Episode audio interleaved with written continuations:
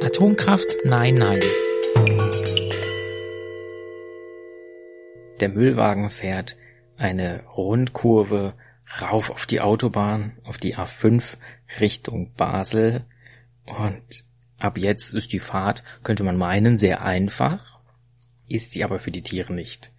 Denn, äh, wie beim letzten Mal auch beschrieben, ist in dieser, weil es, weil es Nacht ist, weil es ein Freitag auf Samstag äh, Nacht ist, am frühen Morgen, ist nichts auf den Straßen in der Stadt los.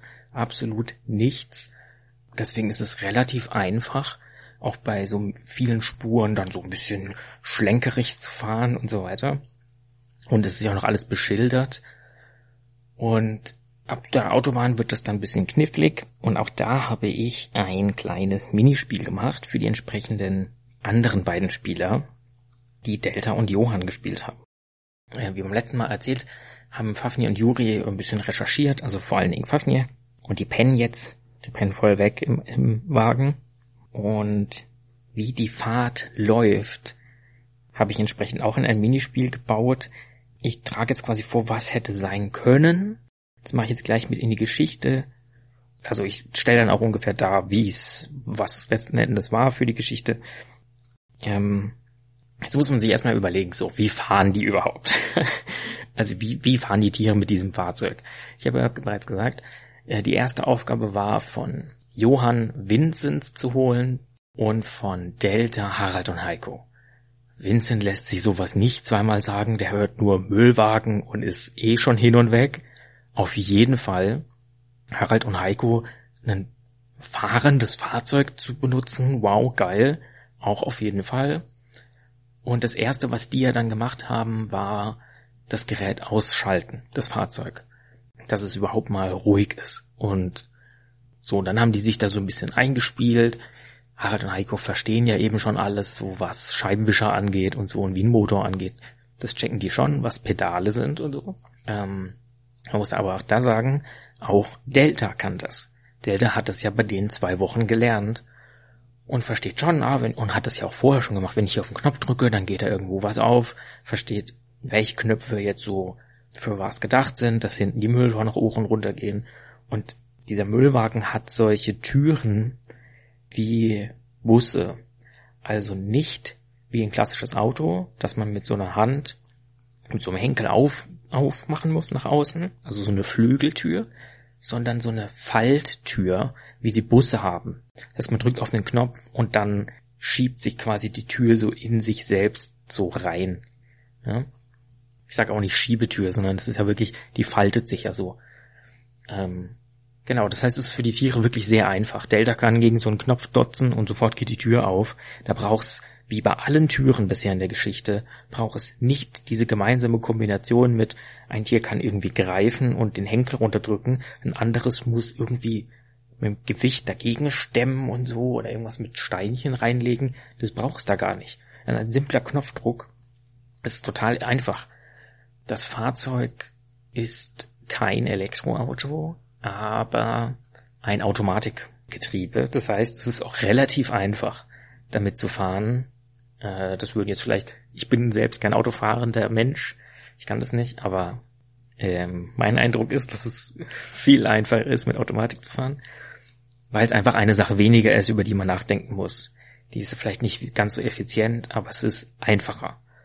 Und das ist natürlich auch für Tiere einfacher, wenn einfach keine Kupplung da ist, wenn man nicht Gänge schalten muss, sondern einfach nur, hier gibt's so zwei Hebel, die sind, das machen Harald und Heiko.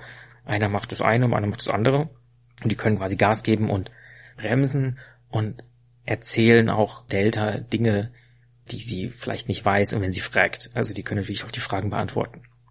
Delta ist so die Kommandantin. Die ist nicht die Fahr Fahrerin, die steuert nicht, sondern die steuert quasi diese ganze Operation.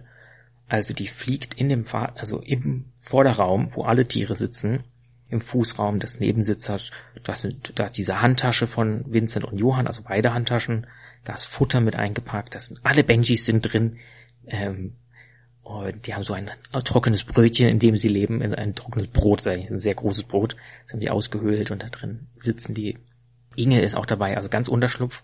Das heißt auch Esther, Sirius, Edward ist da, ähm, Har äh, Harvey und Harley und Süleyman. Die sind alle im, im Wagen und natürlich auch Johann. Wenn man es genau nimmt, ist Johann nur am Anfang im Fahrzeug. Johann hat hauptsächlich koordiniert und auch hauptsächlich getragen, ähm, was eingepackt werden muss, dass alle in, im Wagen sind und äh, alle einen sicheren Platz haben und so, dass sie Proviant haben. Und vor allen Dingen hat Johann ja eine Handtasche, wo diverse Sachen drin sind, unter anderem eine Stadtkarte. Die Stadtkarte hat sie ja zum Paradies geführt und er kann sie lesen.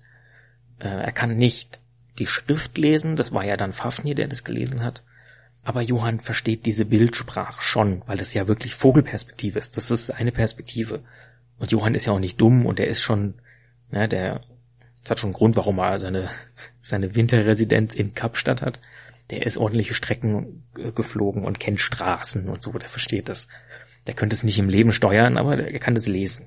Das heißt, am Anfang, bis sie auf der Autobahn sind, liest er die Karte und kommandiert das auch ein bisschen mit Delta. Delta versucht auch die Karte zu lesen koordiniert das Ganze so. Die blinken natürlich nicht. Die machen schon mal aus Versehen Scheibenwischer an, brauchen sie aber eigentlich nicht. Also diese ganzen notwendigen Sachen sind, also diese Gimmicks so in einem Auto. Was sie aber hinkriegen, ist ein Autoradio anmachen. Und an dieser Stelle verweise ich auf, da, auf die Musikplaylist für diese Geschichte. Das habe ich irgendwann mal ganz am Anfang gesagt, dass es eine Spotify Musikplaylist gibt mit so verschiedenen Songs und die laufen quasi die habe ich immer angemacht, wenn irgendwo ein Radio an war. Das heißt, das würde laufen, als sie in die Schwarzwald City eingebrochen sind, da hat das dieser Nachtwächter, bevor er seinen Dienst angetreten ist, hat er das im Auto gehört. So, also es ist einfach so ein, so ein Autoradiosender. Genau, das habe ich dann immer angemacht und das hören sie jetzt auch im Wagen. Das stört ihr nicht so wirklich, ist auch nicht so laut. Also sie haben es auch hingekriegt, es leise zu drehen, finden es aber irgendwie witzig, äh, dass das läuft. Verstehen natürlich nicht die Menschensprache, Genau, das heißt, ihr könnt euch aber das aber anhören. Das ist so, auch für mich einfach irgendwie auch witzig, so Musik, die thematisch dazu passt, die würde, wenn das Ganze jetzt eine Serie wäre, wäre das halt der Soundtrack dazu. Und ja, das, das läuft an der Stelle. Und der, derjenige, der das Lenkrad steuert, ist Vincent, weil der nämlich ganz gut solche Sachen steuern kann. Äh, der hat schon mal so kleine, es gibt ja für kleine Kinder so Kinder-Einkaufswägen sowas kann der fahren. Der war auch auch schon mal auf einem Bobbycar, der war auf einem Skateboard, so, also der kann Fahrzeuge lenken. Und versteht natürlich nicht, was die meisten Knöpfe da so machen, er kann sie aber auch betätigen. Ähm, er kann aber vor allen Dingen lenken und hat dieses Körpergefühl. So, das wirklich Witzige daran ist, dass er nicht auf dem Fahrersitz sitzt und dann irgendwie versucht mit den Vorderhänden wie so ein Mensch das Lenkrad zu betätigen, sondern der sitzt vor dem Lenkrad, also dahinter, zwischen Lenkrad und Frontscheibe, auf dieser Armatur, da sitzt er und schaut nach vorne und mit seinen Hinterbeinen steuert er das Lenkrad. Das ist auch sehr waghalsig in den Kurven, aber man hat ja auch echt viel Platz. Also ab da, wo sie, sobald sie aus der Ausfahrt sind, haben die eine mehrspurige freie Straße. Und die verstehen natürlich nicht, was so eine Spur ist, dass man auf der bleiben muss und so, dass man da irgendwie ein, einigermaßen zentriert fahren muss, das checken die nicht. Also die fahren halt auch so ein bisschen Schlangenlinien und so, weil es so einfach ist es dann auch nicht zu fahren. Aber sie, ne, sie machen keinen Super Crash. So, sie fallen, sie rammen nichts und verpassen erstmal keine Ausfahrt und so. Also es kriegen die hin. Vor allen Dingen Delta koordiniert das ja, geht immer wieder zu Johann, so, wo, wo jetzt lang und ähm, ja, wegen der Karte und so, die schauen dann, ah, müssen wir auf jetzt auf was fahren. So, das, das klappt ganz gut. Ähm, ja, also Harald und Heiko machen Gas und Bremse, auch wenn das ein bisschen, was sich dann schon überlegen, hä, ist Bremse nicht unnötig? Man kann man dann nicht einfach vom Gas runtergehen? Oder kann man nicht auch Vollgas drücken und dann einfach immer nur mit der Bremse ähm, die Geschwindigkeit einstellen? Das ist so ihre Logik. Weil die, die, was sie nicht verstehen, ist natürlich eine Bremsscheibe oder so, oder was das an Energieverbrauch wäre oder so.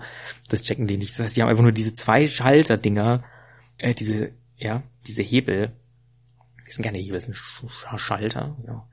Ähm, Pedale heißen sie. Es sind Pedale. Das heißt, es ist immer so ein bisschen, was macht man jetzt wann, wenn es heißt langsamer oder so oder schneller. Ja, können die sich dann so aber einigermaßen gut einigen, weil die sind ein eingespieltes Team. Vincent kriegt es auch irgendwie hin, da ganz gut zu lenken. Also es sieht also ganz witzig aus, wie Vincent vorne guckt und mit seinen Hinterbeinen irgendwie das Lenkrad steuert, auch wenn eben Schlangenlinien. So, und dann schaffen die es ganz gut auf die Autobahn. Und das ist der Punkt, an dem Johann während der Fahrt die, die, die Tür aufmacht und rausspringt und fliegt. Da muss er natürlich erstmal eine Fliegenprobe schaffen und sowas hat er aber natürlich geschafft. Das ist ein, ein geübter, ein geübter Vogel, der kann das. Äh, Delta macht dann die Tür wieder zu und sie machen ein Fenster auf. Naja, nee, sie lassen die Tür manchmal auf, ehrlich gesagt, genau. Ähm, weil Delta fliegt auch ab und zu raus, um Rücksprache mit Johann zu halten. Also Johann fliegt weit über dem Fahrzeug, um wirklich so die gesamte Strecke zu überblicken. Ähm, Im Grunde kann der ab Freiburg hoch genug fliegen und weit genug sehen, um Fessenheim zu sehen. Wie gesagt, auch ähm, als er beim Kommandanten war, Johann könnte easy an dem Tag noch dorthin fliegen. Das ist ja nicht das Problem, sondern alle anderen müssen dahin kommen.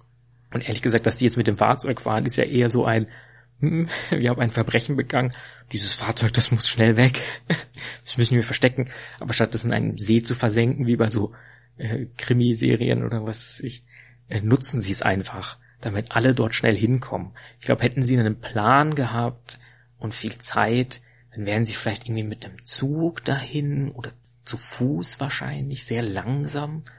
Sie hätten sich wahrscheinlich nicht überlegt, wirklich so ein Fahrzeug zu steuern, auch nicht in dieser Größe. Also es wären, sie wären wahrscheinlich nur sie vier gewesen, aber sie dachten sich, jetzt ist es eh nicht mehr sicher und kommt halt alle mal mit. Jetzt ist quasi Unterschlupf to go und sie fahren und Johann überblickt es, landet immer wieder auf dem Dach und pickt dann so auf das Dach oder macht sich bemerkbar und Delta fliegt dann raus, also weil die könnte nicht äh, rausfliegen hoch zu Johann, das ist schon mal waghalsig, dann würden, wie ich auch schon oft erwähnt, schon andere Vögel vielleicht sie angreifen und sie würde nicht mit dem Fahrzeug mithalten können, was Geschwindigkeit angeht und wieder zurück ins Fahrzeug fliegen. Das kriegt sie nicht hin.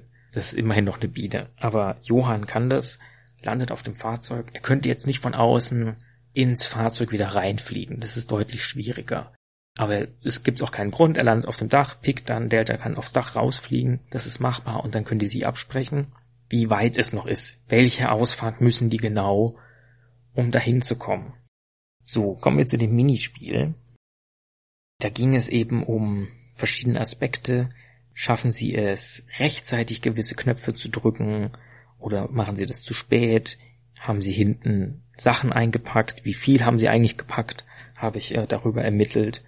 Genau, wie zum Beispiel den Müllcontainer, der einer der Müllcontainer, die ja auch bei Unterschlupf war, ist der jetzt hinten drin oder nicht, aber ist nicht relevant. Erstmal. Dann die Frage, wo sind wir überhaupt? Also diese Orientierung ermitteln. Wo befinden wir uns? Wo wollen wir hin? Bis wohin fahren wir? Ab wann steigen wir aus?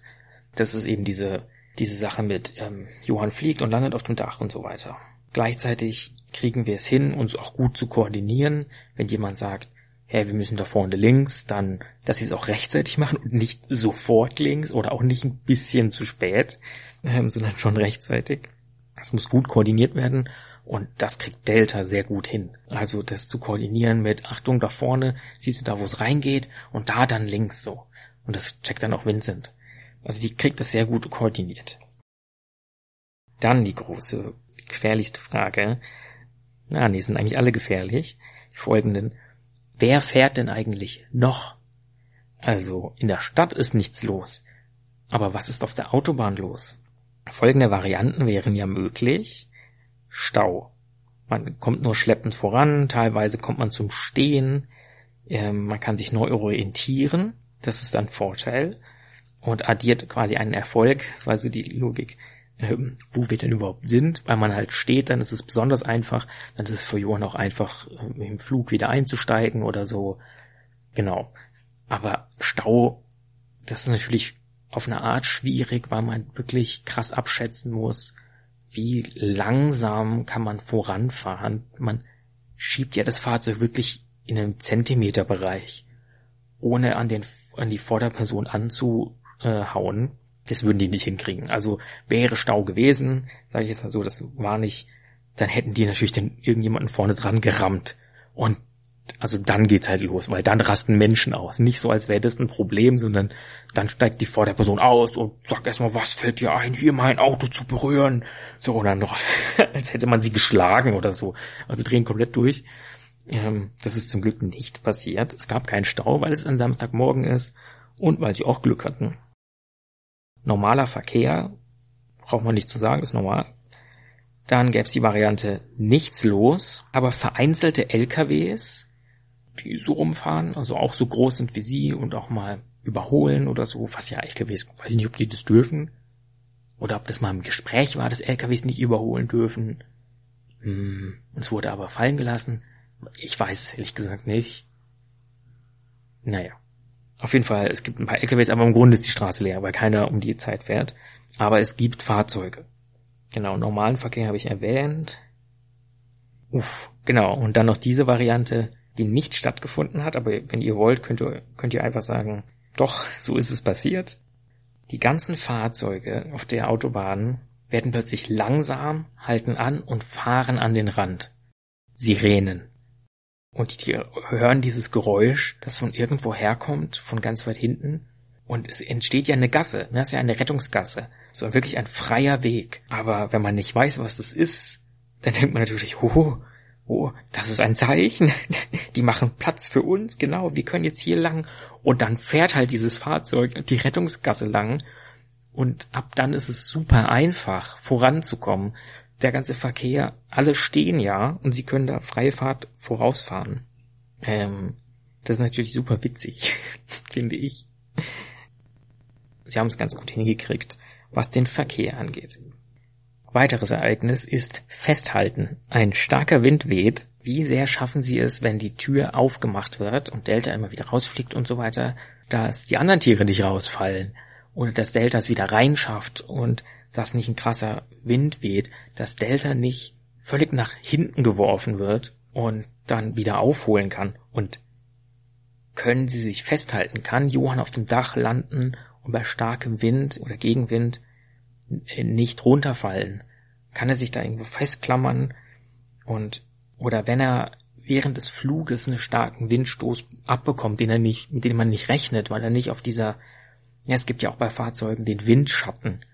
Und weiß nicht, wie sehr Johann oder generell Vögel sich das zunutze machen, geschweige denn damit umgehen können. Ich behaupte, dass sie das eher ignorieren, also dass sie da nicht ein Bewusstsein für haben, dass es das gibt, weil für so einen Windschatten, äh, da muss ein Fahrzeug schon eine gewisse Geschwindigkeit haben. Weiß ich jetzt ehrlich gesagt nicht, wie sehr das stimmt. Da habe ich jetzt nicht so physikalisches Wissen ob auch ein sehr langsames Fahrzeug.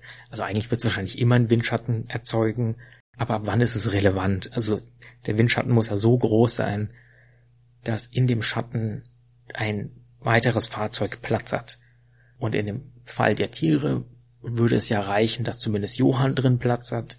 Aber naja, es ist halt ein Faktor, so, den ein Tier vielleicht nicht unbedingt kennt, den die meisten Menschen nicht kennen und auch nicht benutzen. Also wer fährt denn damit? Das ist mal ein Rennfahrer oder so. Also sonst benutzt es ja keiner.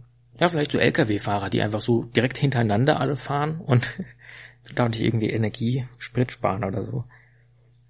Ähm, naja, das mit dem Wind ist schon krass. Eine heftige Windböe erfasst Delta und es ist zwar wenig los, aber es gibt auch LKWs hinten und sie wird nach hinten geschleudert und dotzt krass gegen eine Scheibe was sie erstmal kurz für so eine Sekunde äh, benommen macht und dann, ja, sie wird ja quasi gegen die Scheibe gedrückt, auch wenn sie sich dann nicht bewegt. Sie fällt ja dann nicht runter. Das ist schon mal gut. Sie würde auch aufgefangen werden von den Scheibenwischern. Und dann, puh, okay, und sieht vor sich das, den Müllwagen, als dann der LKW auch versucht zu überholen oder dicht auffährt und dann überholt. Ob der das darf oder nicht, weiß ich jetzt gar nicht. Naja, und dann schafft es Delta wieder loszufliegen, und relativ schnell wieder aufs, aufs Fahrzeug, auf den, auf den Müllwagen zu den anderen zurückzukommen. Aber das war gewagt. Genau, hat sie ja nicht mit Absicht gemacht. So, und hier ist natürlich mein, mein Lieblingsteil als Meister, denn ich habe natürlich verschiedene, hm, verschiedene Varianten und verschiedene Tiere eingebaut. Die Frage, wo halten wir denn und wie? Schaffen Sie es überhaupt, die Autobahn zu verlassen ohne Crash? Das ist eigentlich geklärt. Also wie, wie ist die Fahrt? Aber wie kommen Sie denn zum Halten? Schaffen Sie es normal abzubremsen und zum Stehen zu kommen oder machen Sie eine Vollbremsung, die alle nochmal durchschleudert? Oder müssen Sie von einem externen Objekt aufgehalten werden? Also rammen Sie irgendwie die Leitplanke, rammen Sie ein Auto. Und das sind auch wichtige, wichtige Faktoren, denn die Autobahn dann wieder verlassen ist gar nicht so schwer. So Johann kriegt es auch eben gut koordiniert, wann die über eine Brücke fahren müssen. Denn Fessenheim befindet sich ja in Frankreich und nicht in Deutschland und der Rhein bildet eine natürliche Grenze. Das heißt, sie müssen über den Rhein, über diese Brücke. Und diese Brücke ist auch theoretisch gesichert. Nicht so wirklich, ne, weil da ist auch ein Dorf. So ist das, über die eine Brücke kommt man schon. Da gibt es auch eine Brücke für Schienen, ja, weil da auch ein Zug rüberfahren kann. Das ist noch ein bisschen besser gesichert, aber eigentlich auch nicht wirklich. Bei den ersten, nämlich am eigentlichen Fessenheim-Gelände, kommt die wirkliche Sicherung. Die kommen also schon über die Brücke, schaffen das. Das geht teilweise auch durch den Wald, was die, was das Manövrieren viel schwieriger macht, weil man viel weniger sieht als bisher. Man sieht weniger von der Straße, also eine Kurve im Wald ist ja quasi, du siehst fast nichts. Das ist schon sehr schwierig. Also sie hätten da auf der deutschen Seite irgendwo eine Bruchlandung machen können. Oder ein, ja, zum Stillstand kommen schaffen es aber auf der französischen Seite und ähm, schaffen es zwar ruppig zu halten, sodass alle einmal durchgeschleudert werden, aber das Fahrzeug ist erstmal nicht zerstört und dabei stirbt niemand. Das ist schon mal wichtig. So. Aber es werden alle wahnsinnig durch den Wagen geschleudert und sie streifen schon so ein so ein Baum, aber da waren sie eh schon halb am Bremsen. Und was sie eher zum Halten gebracht hat, war so eine Art Graben an der Seite einer Straße, ist einfach so ein bisschen an der Seite einfach immer eine Mulde, einfach so ein Graben halt, wo vielleicht auch sich Wasser sammelt oder so und ähm, wenn es mal krass regnen würde. Ähm, aber ich glaube, es ist auch zum Bremsen oder zum, weiß ich auch ich glaube die Mulde, also die Mulde ist auf jeden Fall Absicht. Ich glaube nicht, dass sie nur für Wasser ist, sondern auch für Fahrzeuge. Und da drin verhaken die sich so ein bisschen. Das heißt, sie stehen auch schräg mit dem Fahrzeug und alle werden durch den Raum geschleudert außer Johann, der sich außen befindet, der ja fliegt. So, alle Tiere sind bewusstlos, außer Johann, wie gesagt, und kommen dann so nach und nach zu sich. Manche Benjis wachen halt relativ schnell auf, ähm, Juri wacht relativ schnell auf, also auch alle Säugetiere erstmal, außer Inge, dann so nach und nach alle anderen, auch Delta hat es überlebt, gerade so, also die hat jetzt quasi eigentlich zwei Crashs hinter sich. Sie ist ja einmal gegen diesen LKW und dann nochmal im Fahrzeug rumgeschleudert worden. Aber die ist irgendwie einigermaßen bruchsicher, so. Das kriegt die schon auch hin, weil so einem Insekt passiert das auch öfter. Die anderen sind nicht dafür gemacht, so durchgeschleudert zu werden. Das hat die schon mal kurz benommen gemacht. So, dann steigen erstmal alle aus und damit man mal so guckt, Johann landet da auch neben den anderen. Der hat es ja auch beim Einladen koordiniert mit geht's allen gut, sind alle drin, jetzt ist so, sind alle draußen, die ganzen Vögel, also Süleyman, Harvey Harley, die sitzen da, die sind eben in diesem Graben, da ist so eine, so eine große Kastanie auf dem, da nebendran ist dann ein Feld, da sind viele Felder, also sie sind also quasi an einem, an der Grenze von einem Wald, in diesem Wald oder Wäldchen ähm, geht der Rhein durch oder auf beiden Seiten des Rheins ist halt dieses Wäldchen und das Wäldchen ist auch auf einer Insel, auf so einer kleinen Insel. Genau, nach der französischen Seite, äh, neben dem Fessen, äh, dem ähm, AKW-Gelände ist, sind halt Felder. So, und an diesem Feldrand zwischen Wald, wo Fessenheim auch drin liegt, also im Wald versteckt, das wird man quasi von außen auch nicht sehen, wirklich, außer durch, ja, von einer anderen Rheingrenzseite. Also von Deutschland aus sieht man's, aber umso näher man dem Gelände kommt, umso mehr ist es halt von Bäumen umschlossen. Naja, und da sind da auch an einem Feldrand. Und da ist eine große Kastanie. Fun Fact zu Kastanien, die stehen immer alleine. Also es gibt eigentlich keinen Kastanienwald oder so. Das funktioniert gar nicht. Man kann höchstens eine Art Allee machen. Und jetzt natürlich nur botanisches Halbwissen, äh, was dieser Fun Fact angeht, dass Kastanien meistens frei stehen. Weil irgendwie, ich glaube, die machen nichts mit den Wurzeln, sondern ah, ich weiß nicht, ob deren Pollen das sind. Oder vielleicht sind es echt die Wurzeln. Also die machen irgendwas, dass andere Pflanzen da nicht gut wachsen. Also vor allen Dingen andere Bäume nicht. Also die sind so richtige Egos eigentlich, kann man sagen. Also viele Fruchtbäume könnten auch mit anderen Fruchtbäumen zusammenwachsen oder auch mit einem Nadelbäume können mit Laubbäumen zusammenwachsen. Und das ist eigentlich meistens kein Problem, äh, wenn das Klima stimmt und so weiter. Aber Kastanien stehen eigentlich immer einzeln und frei. Da ist dann nicht, ja, die stehen nicht im Wald. Das heißt, wenn man irgendwo auf einer weiten Landschaft einen einzelnen Baum sieht, kann das auch sein, dass es eine Kastanie ist. Naja, die ist da. Es sind jetzt eigentlich alle, alle wach. Ja, Fafni hat ja auch geschlafen, der wurde jetzt quasi geweckt durch diesen Crash. Und ähm, Johann zählt irgendwie durch, das heißt, da sind eben er selbst, da ist Juri, da ist Fafnir, da ist Delta. Dann ist auch Inge da, Sirius ist da. Sirius ist übrigens verletzt ja, bei dem Kampf mit dem Menschen, weil der Mensch hat ihn auch mal getreten und so, der hat ja so einen Stock, ist eigentlich ein Besen gewesen so. Und dann hat Sirius ordentlich was abgekriegt am Anfang.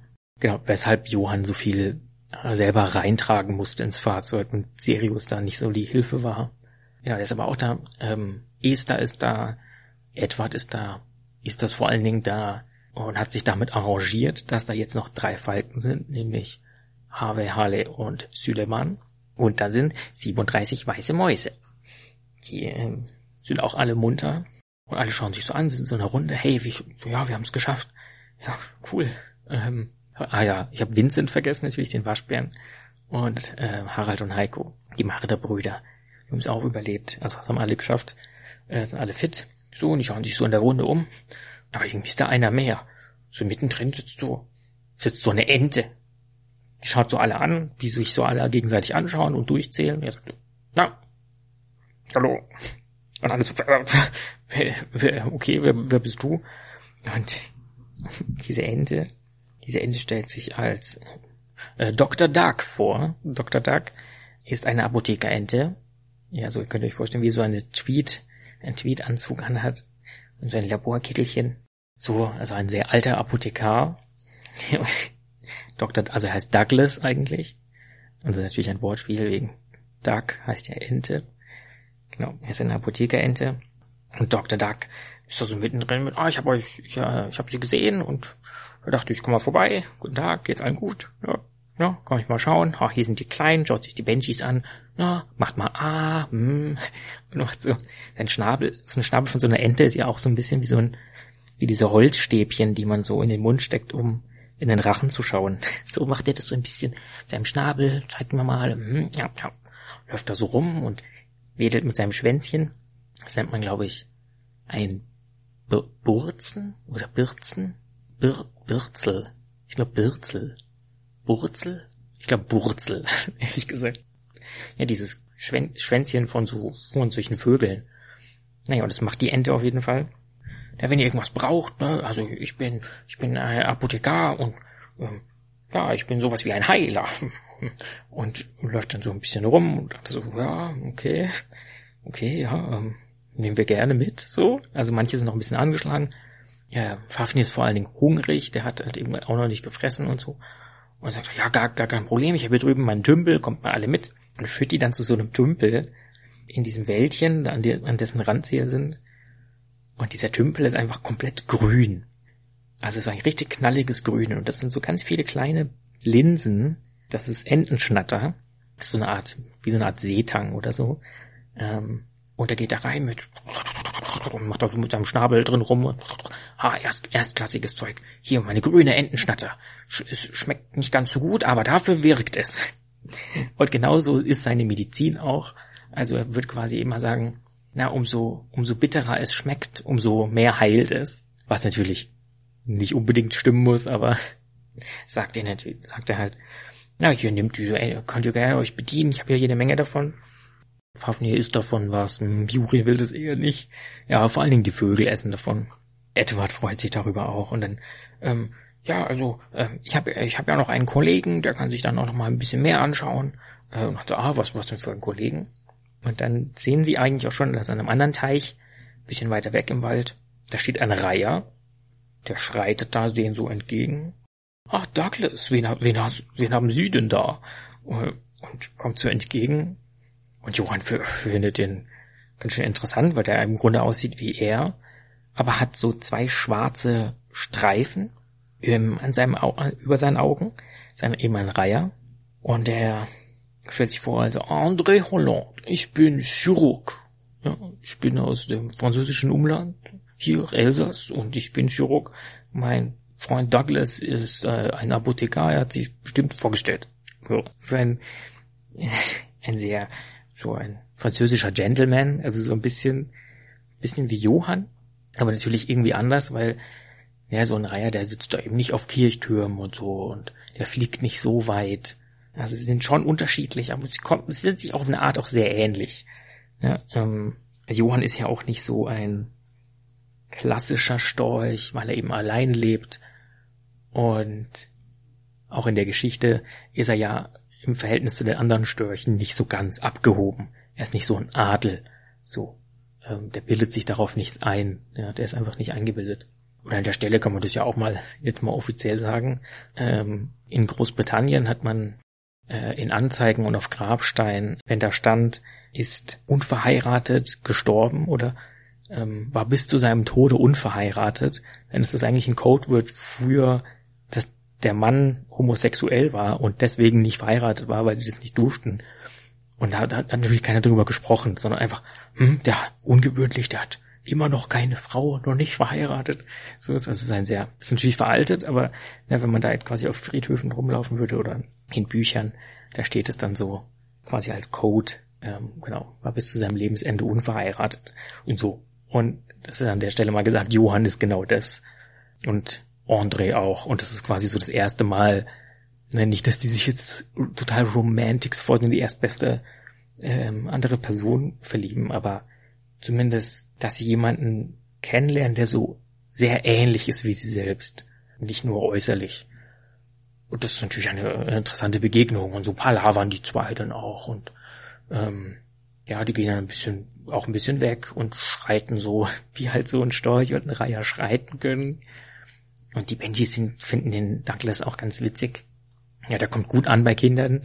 Ja, ist ja eben ein, könnte auch ein Kinderarzt sein, aber ist eben ein ist ebenso ein, sein Apotheker, der auch so Kindern dann so, so Traubenzucker gibt oder so ein, keine Ahnung, oder so wie Zahnärzte, die einem dann so ein, keine Ahnung, Spielzeug nach der Behandlung geben. So ist Douglas. Also der ist halt total herzig irgendwie. Genau. Und so laufen die ein bisschen rum, kommen zur, kommen zur Ruhe von dieser ruppigen Fahrt auch. Das war auch sehr anstrengend. Jetzt schlaf, schläft auch Delta irgendwann, äh, weil die die ganze Nacht wach war. Und die Biene schläft eigentlich nie lange am Stück, sondern halt immer wieder ganz kurz. Also die hat nicht so wie bei Menschen so eine Schlafnacht und dann, das haben die eh die meisten Tiere nicht. Aber jetzt schläft sie wirklich sehr viel und auch Johann muss zur Ruhe kommen. Erstens, weil alles anstrengend war, weil sie die ganze Nacht durchgearbeitet haben. Genau. Fafnir und Juri äh, schauen sich dann auch das Gelände ein bisschen an, wo sie denn da genau sind. Ähm, es ist dann so Sonnenaufgang, also die Sonne geht jetzt auf, es ist früher Morgen, äh, 7, 8 Uhr. Es fahren auch andere Fahrzeuge zu diesem Gelände. Also weil offensichtlich auch Schichtwechsel ist auf dem ähm, AKW-Gelände. Es ist äh, relativ wenig los. Es ist eigentlich, wirkt es nicht schwer, da reinzukommen. Ja, es ist natürlich umzäunt, mehrere, mehrmals hintereinander.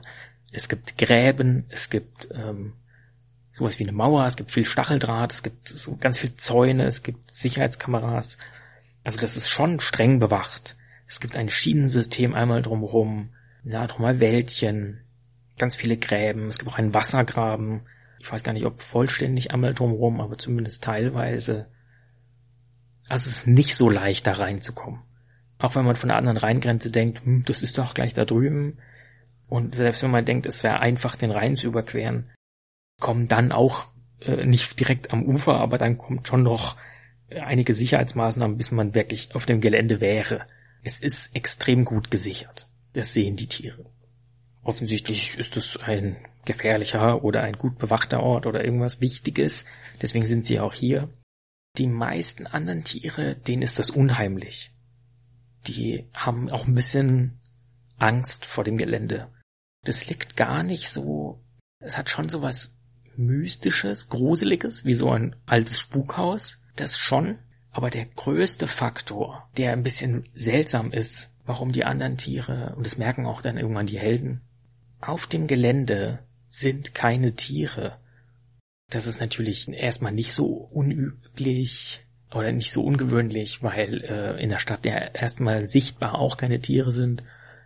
Ähm, oder auf einem, was weiß ich, Supermarkt, Parkplatz laufen ja auch nicht Tiere rum. Schon, aber auch da sind Vögel. Und da sind keine.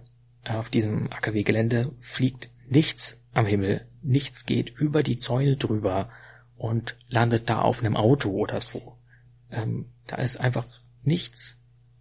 Und das ist wahnsinnig unheimlich, ähm, auch für die Tierwelt irgendwie. Und so sind die ein bisschen unsicher, wann sie denn da jetzt rein sollen. Naja, aber damit beschäftigen wir uns im nächsten Kapitel, wenn es dann ins Atomkraftwerk Fessenheim geht.